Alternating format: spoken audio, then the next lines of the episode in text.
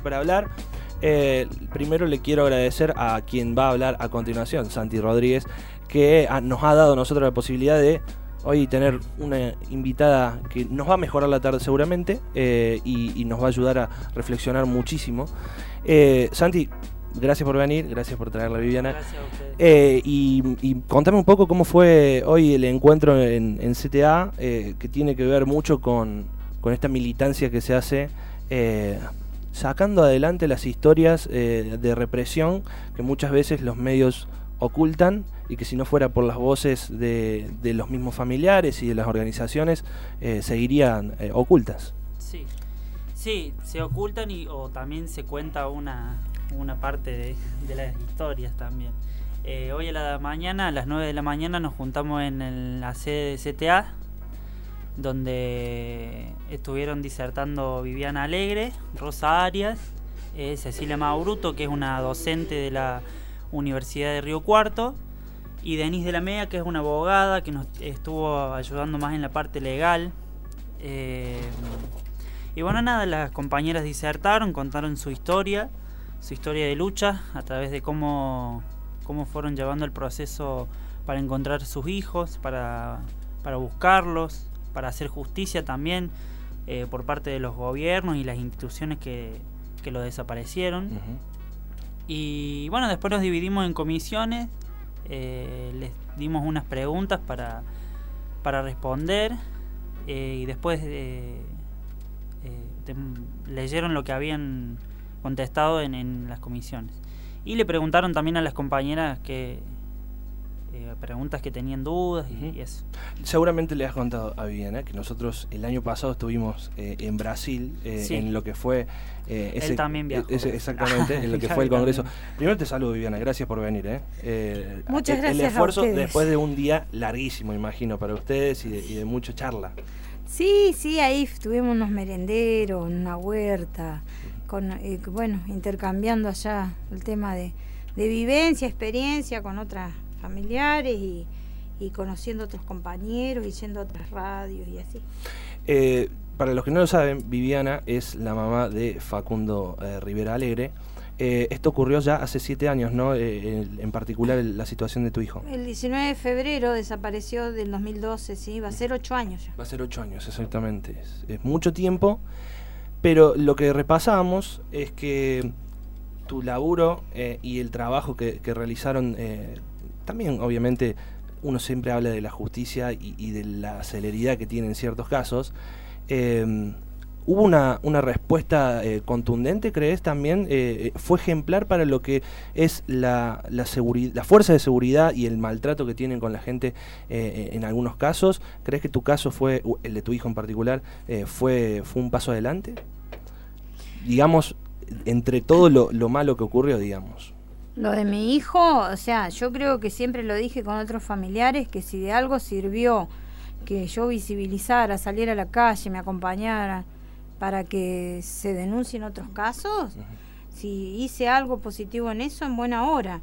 Ahora, con respecto a lo de mi hijo, digamos, se hizo un juicio con un montón de falencias, con el fiscal que estaba en ese momento en la causa, que era Alejandro Moyano, y luego fue electo fiscal general de la provincia de Córdoba. Así es. Eh, nunca se encontró nada de Facundo, o sea, imputaron ellos a tres personas que no la imputamos nosotros, la imputó la justicia de Córdoba. Y hoy, digamos, imputaron a una persona que cortaba el pasto en el cementerio San Vicente y en el mismo juicio lo absolvieron. O sea, ellos cometieron esos errores.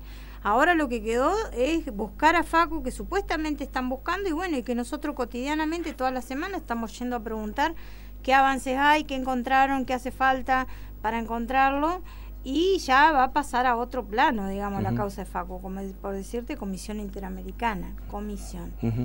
y vamos viendo ahí, porque también es paso a paso, los tiempos de la justicia son, no son los mismos que el tiempo que la del nuestro, eh, para, para, bueno, para continuar, porque en realidad de Facu no se encontró nada, absolutamente nada. Acá eh, nos trajiste eh, el fanzine que, que han desarrollado y que está buenísimo porque lo que tienen los fanzines es que eh, vinculan un montón de, ramas, no es solamente... Eh, uno hasta incluso puede sentir que, está escuchando algo mientras lo lee, porque hay canciones, porque hay pinturas, porque hay, hay de todo. Eh, hay escritos de Hay escritos de él. Bueno, esta es, una porción de historia que, la vas llevando porque también imagino que contagia en este, en este camino duro que te, que te ha tocado. Sí, seguro que sí. Aparte yo me recorrí mucho, ¿viste? He estado mucho con la hermana Luciana Ruga, he estado en Neuquén con los hermanos Ayamapuche, ellos conocen el caso de Facu, yo los conozco de hace y siete años. Bueno, eh, con el hermano de Santiago Maldonado también, con muchos familiares estamos conectados, hacemos una red, entonces cada actividad o acción o cada novedad, viste, la compartimos. Y también por parte de mi ex marido, el papá de Facu, que vive en el exterior, digamos, sale por diferentes portales esto, ¿viste? Eh, y se está haciendo un documental que llega a la ONU de Facu, eh, que una documentalista del exterior me, llamó y que, y que hay que seguir visibilizando porque hasta encontrarlo. Y no solo hasta encontrarlo, porque de pronto también es como para seguir luchando, pero pues Facundo seguramente, viste, no, no me lo van a devolver más, pero es por otros pibes que siguen estando, eh, que, siguiendo luchando los derechos de ellos, este, de educación, de salud, de, que puedan circular tranquilamente, ¿no? El tema de la estigmatización, ni la represión, ni, ni el tema de la aportación de rostro, ¿no? De alguna manera, qué sé yo, si en algo es útil la lucha de uno, para otros chicos, en, buena hora. Viviana, buenas tardes, te saludo ahora eh, aquí al aire. Eh, a ver, ¿cómo, ¿cómo se mantiene esta, esta postura de acuerdo a lo que venías, bueno, desde el primer momento y hasta ahora sosteniendo con los últimos años de recrudecimiento de, desde arriba, desde las máximas autoridades, de, bueno, si hay que disparar, que disparen, eh, si los tienen que perseguir, que los persigan, y la vuelta del algo habrán hecho también un poco más fuerte. Sí, se, se, se complica, digamos, porque ahora, a ver, no solo que lo dicen, sino que lo hacen con una total impunidad. Y es como en algún momento pasó eh, con la situación de lo que fue Darío Santillán y Maximiliano Costequi. O sea, la, las fuerzas de inseguridad te jalan el gatillo, pero tienen una orden de arriba, eso seguro. Acá en lo de Faco, por ejemplo, sabíamos y teníamos testigos y el juicio duró nada, eran más de 200 testigos, no hicieron declarar a todos, eh, pero eh, había gente que lo que dijo, golpiza policía en el baile, que lo levantó un auto civil con policías y personas civil, no hay ningún policía imputado. Eh, pero a ver, en el tema de desaparición tenés que tener una logística e infraestructura que no la tiene cualquiera. Y en la parte de narcotráfico relacionado o de trata está metido y negociado el tema del poder, ¿no? Sea político, judicial, policial. Entonces se complica más con esto lo que vos decís, en esta etapa que es más represión, eh, que tiran así como así y que encima eh, los reciben como dándole un premio, en tal el caso de Chocobar. Es muy difícil. Bueno, justamente, si podemos con Juan repasar algunos de los audios que tenemos, eh, para recordarle un poco también al, al, oyente, y si a lo mejor se lo perdió, yo creo que no, porque es algo que, estuvo siempre ahí presente en, los archivos del presidente Mauricio Macri y que tiene que ver con eh, sus menciones respecto al caso Chocobar, en una conferencia de prensa donde le preguntan sobre ese fallo que terminaba, eh, bueno, eh, culpando al, al policía por su mal accionar, claramente el mal accionar. Bueno, esto decía presidente Macri. Como presidente es siempre respetar la justicia como un poder independiente. Ahora yo quiero hablar como ciudadano. Yo creo que no entiendo, no entiendo, honestamente no entiendo eh, cómo en un fallo que leí dice que estuvo todo bien hasta el último instante donde eh, los jueces dicen que se excedió el policía. Pero ¿cómo se excedió? Estamos hablando que el policía perseguía un asesino. El policía perseguía a alguien que le había dado 10 cuchilladas a otra persona, que si esa persona está viva, no es por mérito de, ese asesino que hoy está muerto, es por mérito del médico y del policía que paró tal vez la puñalada número 11. es fuerte. Es fuerte escucharlo y hablar tan libremente. No, y aparte vos te das cuenta de que es alguien que, que ya desde de por sí habla de un fallo como si él fuera abogado, como si tuviera conocimiento de las cosas. Ya directamente, eh, digamos, es juez de alguien porque le dice que es un asesino. Entonces, eh, es muy fuerte porque él habla primero y dice, eh, como presidente, opino esta cosa, pero como ciudadano tal otra. No, uno no puede disociar, digamos, esa cuestión. No, no, aparte para eso, a ver, eh, como vos estás diciendo, eh, él ya lo hace como juez. Y acá en Córdoba, viste que pasamos de un de un código de falta que viene desde la dictadura y le cambiaron el nombre nomás, código de convivencia. Y que en el código de falta estaba el mismo policía que te detenía y podía, podía este, acusarte. ¿no? Sí. acusar libremente sin, sin, nada, digamos, disparar como si nada es, fuerte. Y me parece también que, que Macri, al hablar así tan libremente, como que son prácticas también represivas. Y digo, son prácticas represivas que también Schiaretti se ha encargado de reproducir en la provincia y Llamosa se ha encargado de, reproducir en la ciudad. Está todo el tiempo, vos lo ves. Eh, sí, está todo el tiempo. No se, no se fue, digamos, por más de que le cambien el nombre. Ahora eh, trajeron una, un auto, una, una, camioneta con un montón de cámaras que te, te detectan por la fisonomía de la cara. La fisonomía, de la cara. Digo, digamos, el presupuesto está, hay un presupuesto marcado que también se usa para eso, digo. No es que estamos eh, arreglando las paredes de los colegios en los barrios que se están cayendo pedazos por la humedad, no, estamos comprando máquinas para reprimir a la gente. Entonces me parece que, bueno, eso, digamos, se reproduce en todos lados, no solo con Macri, digamos, con Schiaretti y con Llamosas también pasa en la ciudad. Eh, quería volver sobre un punto que tocaba recién Viviana, el tema del juicio. Em, repasando eh, por los tiempos, eh, fue.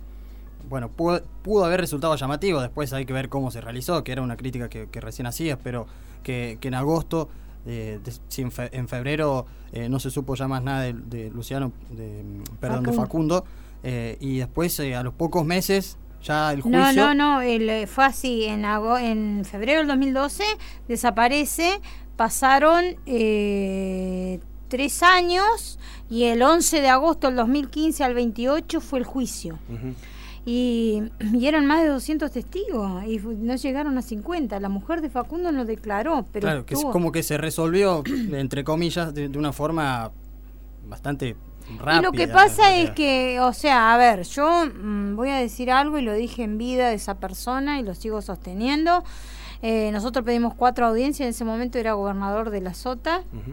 Eh, yo lo dije en vida, por eso digo, lo, lo, sigo sosteniendo, responsable político en la desaparición de Facundo y, ya, ya terminaba su gobierno y entraba Schiaretti. Entonces era como que nosotros una investigación paralela, que también nos gastamos la vida en toda la lucha, bueno, pero eso es lo de menos, a nosotros nos llegó que estaban pidiendo que se hiciera un juicio con celeridad para sacarle ese muerto. Es así, entonces, y pasó a casación, porque nosotros, de dos, dos chicos, hijos de una mujer narco que le proveía la droga a la banda de cuarteto que iba, a ver Facu, parte de esa custodia policial también. El padre de ese cantante cuarteto eh, era policía retirado de inteligencia de la policía Catamarca y también la sospecha que allá tuvo desapariciones. Eh, y nosotros los absolvimos a los tres que imputaron la justicia y la policía de Córdoba, porque nosotros entendemos que son el último eslabón de una larga cadena de impunidad. ¿Me entendés? Entonces es como un caso, mm, como pasó, va, salvando distancias, cuando meten perejiles, ¿viste? O sea, es el último eslabón. Es más fácil meter perejiles igual a quienes integran el costado de la sociedad de la clase baja, podría decirse, o, eh, el, negro, eh, vamos a decirlo así, digamos. Es más fácil que un perejil sea un negro, eh, un trabajador, pero un negro, que alguien de, de, la clase alta, digamos. Nunca sale un perejil de la clase alta, nunca hay, por lo general se les llama arrepentidos en todo caso. Eh, en estos casos eh, hay una, una, mirada de un corte social muy fuerte. Sí, sí, aparte, digamos, con respecto a Facu, yo les decía, nunca estuvo preso, nunca delinquió, nunca estuvo en tratamiento, como para decirte, y si así lo hubiese estado, nadie tiene por qué hacerlo desaparecer, pero ellos a mí no me lo podían decir, ¿eh? Porque te digo, está bien, se teñía el pelo, él trabajaba con un arquitecto de pintor, empezó a estudiar arquitectura, tenía una, tiene una hija que hoy tiene ocho años, en ese momento tenía nueve meses. Entonces, viste, claro, le gustaba ir a los bailes, viste, y se teñía el pelo, o sea, y usaba gorra. Está, es como dice él, en negro. Eh, mencionabas los de el poder político y de cómo también eh, se, se, responsabiliza, digamos, a, a, quienes están en el poder. Porque mencionábamos el caso eh, en Córdoba, lo que ocurría justamente durante la gobernación de, de la Sota, pero también lo podríamos ver en Buenos Aires con lo que ocurrió con Luciano Arruga, sí. cuando, eh, digamos, no era gente del PRO. A ver, eh, con lo que quiero decir esto es... No, no es hay, de ahora, no es de, ahora, hace mucho. Es de hace mucho y no, y no distingue, digamos, Mm. color político. No. Eh, por eso lo de Costequi, por ejemplo, y Santiago. Exactamente. Recién, no, no- no distingue eh, esa cuestión. No podemos decir que es algo que atañe a un partido político. Está siempre. eh, allí sigue el germen eh, vivo. Sí, sí, eso sí, es lo como dice él, y lo que acá, acá en el audio de Macri, que en una parte, algo que, que no quería que se me pase, que dice que el poder judicial sea independiente, cuando que jamás lo es, No. jamás lo es, porque desde hace mucho tiempo, como dice él, hasta la fecha, siempre responde al gobierno de turno, eso es sabido. Entonces, a ver cómo lo, se construye algo que, que, bueno, nada, que tengan oportunidades todos también, ¿no es cierto? Porque la verdad que de delincuente hay delincuentes de, de guante blanco, como se dice, y son los que zafan. Con, con acumulación de, de casos como, como el de Facundo, porque lamentablemente en el último tiempo también hemos visto, eh, y sin ir necesariamente a Santiago Maldonado, los chicos de, de Monte, por ejemplo, los pibitos. sí. Eh, y bueno, uno pensaría que a lo mejor mayor por- porción del- de, de la ciudadanía tiende a pensar que, que es, eh, son crímenes de Estado prácticamente, pero quizás no, eh, digamos, hay, hay una porción que sigue pensando lo mismo que hace 6, 7, 15 años, se va sensibilizando más, cambia en, en algo eso la percepción de la ciudadanía con estos, con estos casos. Y en algunos sí, en otros no, porque por ejemplo ese, eso de San Miguel del Monte, esos chicos, que, que, que yo he estado en contacto con la mamá de una de ellas, de esas chicas. Eh, ahí, cuanto más que vos decís, bueno, los chicos que no sé, estaban dando uno- 13, ¿cuántos? 13 Ah, años, sí. 13 años, 14 años. ¿Y qué me podés decir? Porque de pronto te dicen, no, los pibes más grandes, que no, que sí. Nada, digamos, eh, yo creo que la sociedad tiene que, todavía tenemos que luchar mucho para que la sociedad realmente este, haga empatía con, porque la, no están, no están matando pibes, están reprimiendo, ¿no? Este, los, los trabajadores que salen a reclamar por cuando quedan sin laburo y acá sonaste. Y por- a muchos nos parece a veces... cuenta- sí, perdón, y tener en cuenta también que le puede pasar a cualquiera. Ujú. Sí, sí, sí. Sí, sí. Y bueno, pero tiene que haber más, porque hay un poco, se va trabajando en eso, pero se hace difícil, porque por eso la gente que quiere que te dice más mano dura o te dice seguridad, y seguridad no es poner más policía en la calle. O sea, donde hay narcotráfico, donde hay trata, hay, hay negociado de poder político, judicial, policial, esto no es ninguna novedad. Acá tienen el caso de Nicolás Avena. Sí. Sí, bueno, Con Nicolás Rosa Avena. Yo he, estado, yo he estado mucho con Rosa. Ale Flores. Ale Flores, bueno, es uno de los casos. Alal. Que también, eh, y en esto quería entrar también, hay una cuestión periodística, digamos, que, que- que surge de, de esto, de los hechos en particular, digamos, y cómo se abordan. eh, y hay un cuidado tan grande por decir ciertas cosas que no se tienen en, en otros. Eh, con Santi hablábamos hace unos días, él nos contaba de la situación que le tocó vivir hace unos años, eh, donde la policía lo detuvo eh, porque estaba con los compañeros tomándose un vino en el andino, digamos, en esa zona. Y, después al otro día los medios retrataban el hecho desde la información policial diciendo de que les habían encontrado droga. ¿Qué, viaje hay desde una situación muy normal, muy eh, de, momento, digamos, estaba junto, con mis amigos juntos, a estaban vendiendo droga? Hay un camino muy largo, pero al mismo tiempo muy corto, porque la sociedad se queda con, leí que les encontraron droga, estos pibes estaban con droga. Entonces hay una autocrítica muy fuerte que tenemos que hacer, creo que todos los actores, pero también los periodistas, porque con esto de San Miguel de Monte, por ejemplo, se habla de la tragedia de San Miguel del Monte. Y no fue una tragedia No, solamente. Lo mataron. Una persecución y lo, lo- Los Exactamente. mataron directamente. O sea, a ver, o lo mismo cuando hay mujeres que. ¿Cuántas mujeres nos están matando y nos siguen matando? Totalmente. ¿No? Entonces eh, eh, te dicen la encontraron o la desaparecieron, o la encontraron eh, o, o la desaparecieron. No, la mataron. Apareció muerta. Apareció Apareció muerta, no, la mataron, Sí, tenés sí, que sí. decirlo, porque es la mataron. Y creo que hay, no sé, yo no soy economista ni nada, pero creo que se hab- habría que destinar mayores recursos en esas cosas, ¿no? Y es un laburo que hay que hacerlo desde el colegio, la familia, de todo, porque aparte uno no está fomentando, eso quiero dejar claro, pero hay gente que se queda sin trabajo, que tiene que tiene hijos, que tiene que pagar alquiler, lo que fuere, vos qué, qué con esa gente, que gente laburante, que yo la conozco y la he tenido cerca y, y, lo- y tuvimos que acompañar porque quedó sin laburo después de 12, 13 años, vos decís que esa gente después qué hace porque hacer changa o ganar algo, ¿viste? Y después, ¿qué hace? Entonces, entre el hambre, la pobreza, eh, la situación que las drogas han copado por todos lados, pero y que dicen que hacen golpe al narcotráfico, hacen golpe al, al que fuma dos, un porro, dos, o sea, el narcotráfico, narcotráfico. mm. No. Sí, mucho más. Mucho más grande, sí, más grande. complejo. Bueno, vamos a escuchar otro audio, justamente hablábamos del tema eh, San Miguel del Monte. Eh, Susana es mamá de Gonzalo, uno de, de- De los chicos. de los chicos que, que falleció en dicho acontecimiento, que fue realmente una masacre a manos de agentes armados que dispararon a un auto porque tenían ganas, porque los encontraron sospechosos, digamos, pasaron por el filtro de sospecha, eh, y esa situación desencadenó en que los chicos fueron atropellados por un camión en eh, una intersección de ruta. Bueno, a mí me da escalo- escalofríos escuchar no solamente la historia de, de- de Viviana con su hijo, la hermana de Luciana Arruga, pero en este caso la de Susana, que relata ese momento que le tocó atravesar cuando se enteraba de la muerte de su hijo. No necesito nada más que justicia. Justicia por los chicos. Porque, Julián, esto fue una masacre Lo sabemos, lo de cuatro sabemos. criaturas. De 13 y 14 años. Mi hijo salió de esa puerta a la plaza que está a tres cuadras. A rapear, a andar en patineta, como todos los días. Yo Sí. cuidaba de mi hijo. Y mi hijo de esta casa salió feliz. A mí nadie me avisó. En realidad yo a las 2 de la mañana me desperté, eh, voy a ver y Gonzalo no estaba.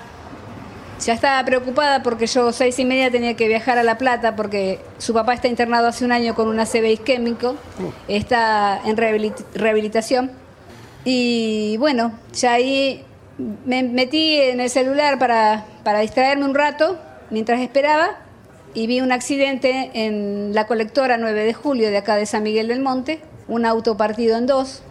Entonces este, me quedé despierta, a las cuatro y media ya me levanté, me cambié y me voy, el hospital está una cuadra y media, dos cuadras de acá. Me encuentro con la guardia llena de gente y no me animé a entrar. Di la vuelta por acá. Cuando voy llegando a casa veo una moto que está acá en la puerta de casa y pensé, dije, bueno, acá es Gonzalo. Eran dos chicos en moto. Se me acercan, uno se baja de la moto. Yo me asusté porque digo, ¿qué pasó? Que como no andaba nadie a las cuatro y media de la mañana, digo, que pensé que me iban a robar, pero no, por Dios. Pero en ese momento, el susto. Y no, uno me dijo enseguida, con unos ojos grandotes así, me dice, ¿usted es la mamá de Gonzalo? Y le dije que sí. Y le digo, ¿por qué? Y el corazón, acá, se me salió. Y me dice, está en el hospital. No me digas que fue el del accidente. Sí, me dicen. El otro chico que se bajó de la moto me abrazó y me llevó caminando de la esquina hasta el hospital. Y cuando llegué al hospital, Bueno, cuando llegó al hospital se enteró de que su hijo había perdido la vida. Eh, es muy, muy difícil eh, encontrar eh, algún eje de, de entendimiento porque te tiene que pasar, digamos, para, para estar realmente, vos Viviana lo sabés lo que es el dolor de, de una madre eh, y estas historias que parecen chiquitas pero son gigantes porque le pasan eh, a mucha gente y todos los días. Eh, en un pueblo donde todos se conocen, de repente eh, ocurre esta situación y, y quedan todos destrozados. Sí, como ahí escuché, viste lo que dijo la mamá. Yo lo crié, yo sé cómo lo crié. Eh, yo sé quién era Gonzalo, está bien, muchas veces te dicen porque sos la madre, porque si no sale, mira, en algo habrá estado, algo habrá pasado, por algo será, algo habrá hecho, viste, pará, frenen un poco, loco, un toque que nosotros sabemos y, y, nada, y encima en ese pueblo que como vos mismo decís, se conocían todos. Y el poli, no sé, eso, y el policía, porque se ve en las cámaras cómo saca, creo que medio cuerpo para tirarle, ¿no? Es muy eh, también eh, tétrico, eh, terrorífico, escalofriante pensar en una sociedad actual con todos los avances que hay, con la memoria que se tiene y que todavía siga desapareciendo gente. Que siga desapareciendo gente que es asesinada y desaparecida a manos de la policía. Y me parece que es una etapa que ya está que ya, ya hay que pasar, que ya hay mucha gente que está cansada de, estar todo el tiempo pensando qué, puede pasar mañana, como si salgo caminando puedo pasar al lado de un, de un Kobani y que te apunte y te dispare como si nada, digo, es una etapa que ya, que ya hay que pasarla. Y me parece que ahí es donde tenemos que abrir espacio para formarnos colectivamente y pensar acciones para qué hacer. Totalmente. Eh, no, pensaba que, directamente cuando hablaba Viviana de, lo del policía recién es una actitud criminal, es así. Es así, es directamente una actitud criminal de disparar a, matar. Si pasa, pasa. Y es una liviandad tremenda de parte de, fuerzas que estarían para hacer en realidad todo lo contrario. Chocobar es como el caso mediático insignia, pero eh, ocurre todos los días, o, mucho en todo el país, digamos. Hay un audio más que quiero que escuchemos, tenemos varios, pero hay uno en particular que, quiero eh, que escuchen para encontrar también este, esta cercanía que hay entre las historias. Una en particular, la de un joven que fue a robar, eh, no, se arrepintió en el camino, porque estaba, él sintió que estaba haciendo algo mal, las cámaras lo toman justo en el momento, y cuando estaba dándose la fuga, incluso la señora que, era víctima del hecho le dio 100 pesos para que se vaya tranquilo, un policía lo ve ah, huyendo, lo sigue y le dispara. La historia en realidad tiene un giro cuando eh, el padre de este chico que estaba trabajando, que no estaba trabajando pero es policía, se entera de la situación, llega al lugar pensando de que no se iba a encontrar con su hijo y efectivamente se encuentra con su hijo. Vamos a escuchar el audio. Que un compañero, el padre. Exactamente. Eh, el audio es el de Walter Saucedo, eh, papá justamente de este joven que perdió la vida a manos de también el gatillo fácil. No existe ningún tipo de justificativo para el accionar que se tomó. Es un, accionar muy arbitrario en el cual eh, mi hijo abandonaba la escena luego de que no había cometido el arrebato en sí, no había cometido el arrebato ni en, ni en la bolsa de la señora, ni en, ni en el monedero, es más, desiste y la señora lo llama. Eh, y de su propia voluntad le entrega un dinero y él después eh, se retiraba por el mismo lugar donde había, donde había avanzado y sin ningún tipo de advertencia eh, es sorprendido por el impacto del proyectil en su cuerpo, que lo derriba como están en las imágenes. Cuando llegaba, iba pasando, vi que había una persona boca abajo con, que emanaba sangre por la espalda. Abro la puerta, salgo corriendo, me rodillo a su lado y le, le tomo la mano le tomo la mano, la mano ya estaba fría, su rostro palidecía rápidamente. Entonces le tomé la mano, le dije Lauti, él abrió sus ojos y ¿qué pasó Lauti? Le digo yo. Y él me dice, perdóname, pa, me dice. Cuando él me dice, perdóname, pa, le digo, tranquilo, hijo, tranquilo, no te preocupes, le digo, ya viene la ambulancia. Le disparó un policía. Cuando me dicen así, lo primero que vi, el, el, tipo de herida que tenía y, dónde estaba producida la, entrada, y inmediatamente eh, supe que era algo que no debería de haber pasado en esas circunstancias porque por, ninguna, por ningún motivo nosotros debemos eh, utilizar un arma de fuego. Y el procedimiento es totalmente injustificado. Y efectuó un disparo cuando, cuando mi hijo no representaba ningún tipo de, de, de peligro. Bueno, esto ocurrió en Santa Fe, si, no eh, mal no recuerdo, eh, y es muy característica la, descripción que hace este padre, que era policía, que es policía, eh, y que hoy tiene que hablar de un compañero suyo como el asesino de su hijo. Claro, que él dice, claro, ahí es un procedimiento arbitrario, ¿no? Y nosotros lo venimos diciendo hace mucho tiempo y le pasó, porque le puede pasar, como él dice, le puede pasar cualquiera, y le pasó al hijo de un policía que un compañero, el padre, pasa lo que hace, lo que hace. Eh, y, y esto es lo que queremos dejar en claro, porque mucha parte de la sociedad te dice, ustedes defienden los tipos choros, los pibes choros. No, no, no, para nada, nosotros nos defendemos. O sea, a ver, si yo siempre dije, Facundo cometió algún error, bárbaro, listo, hacelo aparecer, lo juzgás, que tenga, lo juzgás, y, y bueno, si hay que condenarlo por X motivo que haya hecho Facundo, listo, pero que tenga algo, un juicio, hacelo aparecer, no lo hagas desaparecer.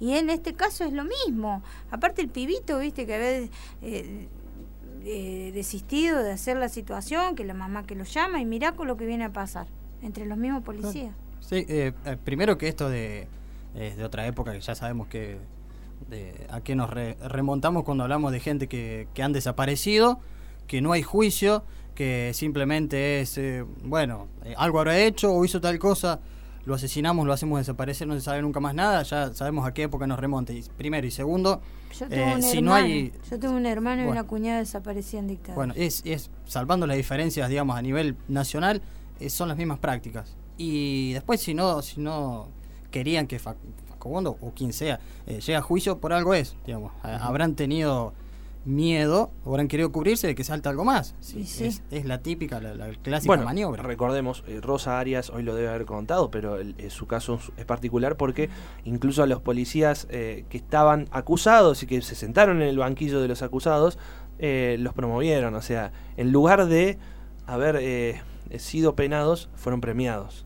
Eh, uno le llama muchísimo la atención, digamos. Uno puede decir premiados, sí, porque los ascendieron y los mandaron a otra ciudad y se olvidaron, probablemente no se olviden, pero se olvidaron de, de la causa. Eh, y eso es lo que duele, ¿no? Porque pasa tanto tiempo. Y eso es lo que pasa con eso, perdona que te interrumpa, Sí. ¿no? Con el tema que no solo juega eso, como está diciendo acá el compañero en, Emiliano. Emiliano. Emiliano, el que está diciendo tu compañero, eh, que dice, eh, no solo es el tema, la- también lo- los medios, vos sabés que los medios te ayudan mucho, ayudan mucho a, a eso que se olvida, se tergiverse.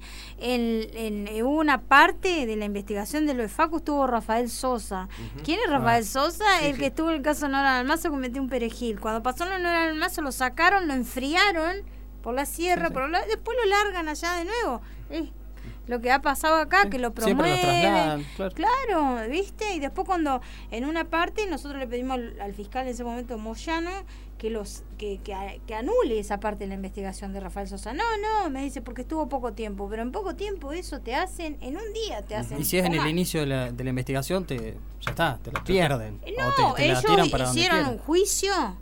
En el juicio, o casualidad, Rafael Sosa encontró una testigo estrella que después nos enteramos que años antes de todo lo de Facundo, o sea, como cuatro años antes, también la mismo testigo, esa que consiguió Rafael Sosa, que la encontró, testigo estrella le llamaron, en, en la cámara donde fue el juicio, que o casualidad ella pasaba justo por el lugar, vio cómo lo mataban a Facundo, lo tiraban hacia ta, ta, ta, y bueno, ¿sabés quién es ella? Es una buchona profesional de la policía. ¿sí? Y que tenía el marido preso. Entonces, a ver, yo te voy a decir una frase, la reiteré de ayer hasta hoy, y cada tanto la reitero, que no es mía, de la Simón Boviar. El opresor no sería tan fuerte si no tuviera cómplice entre los propios oprimidos.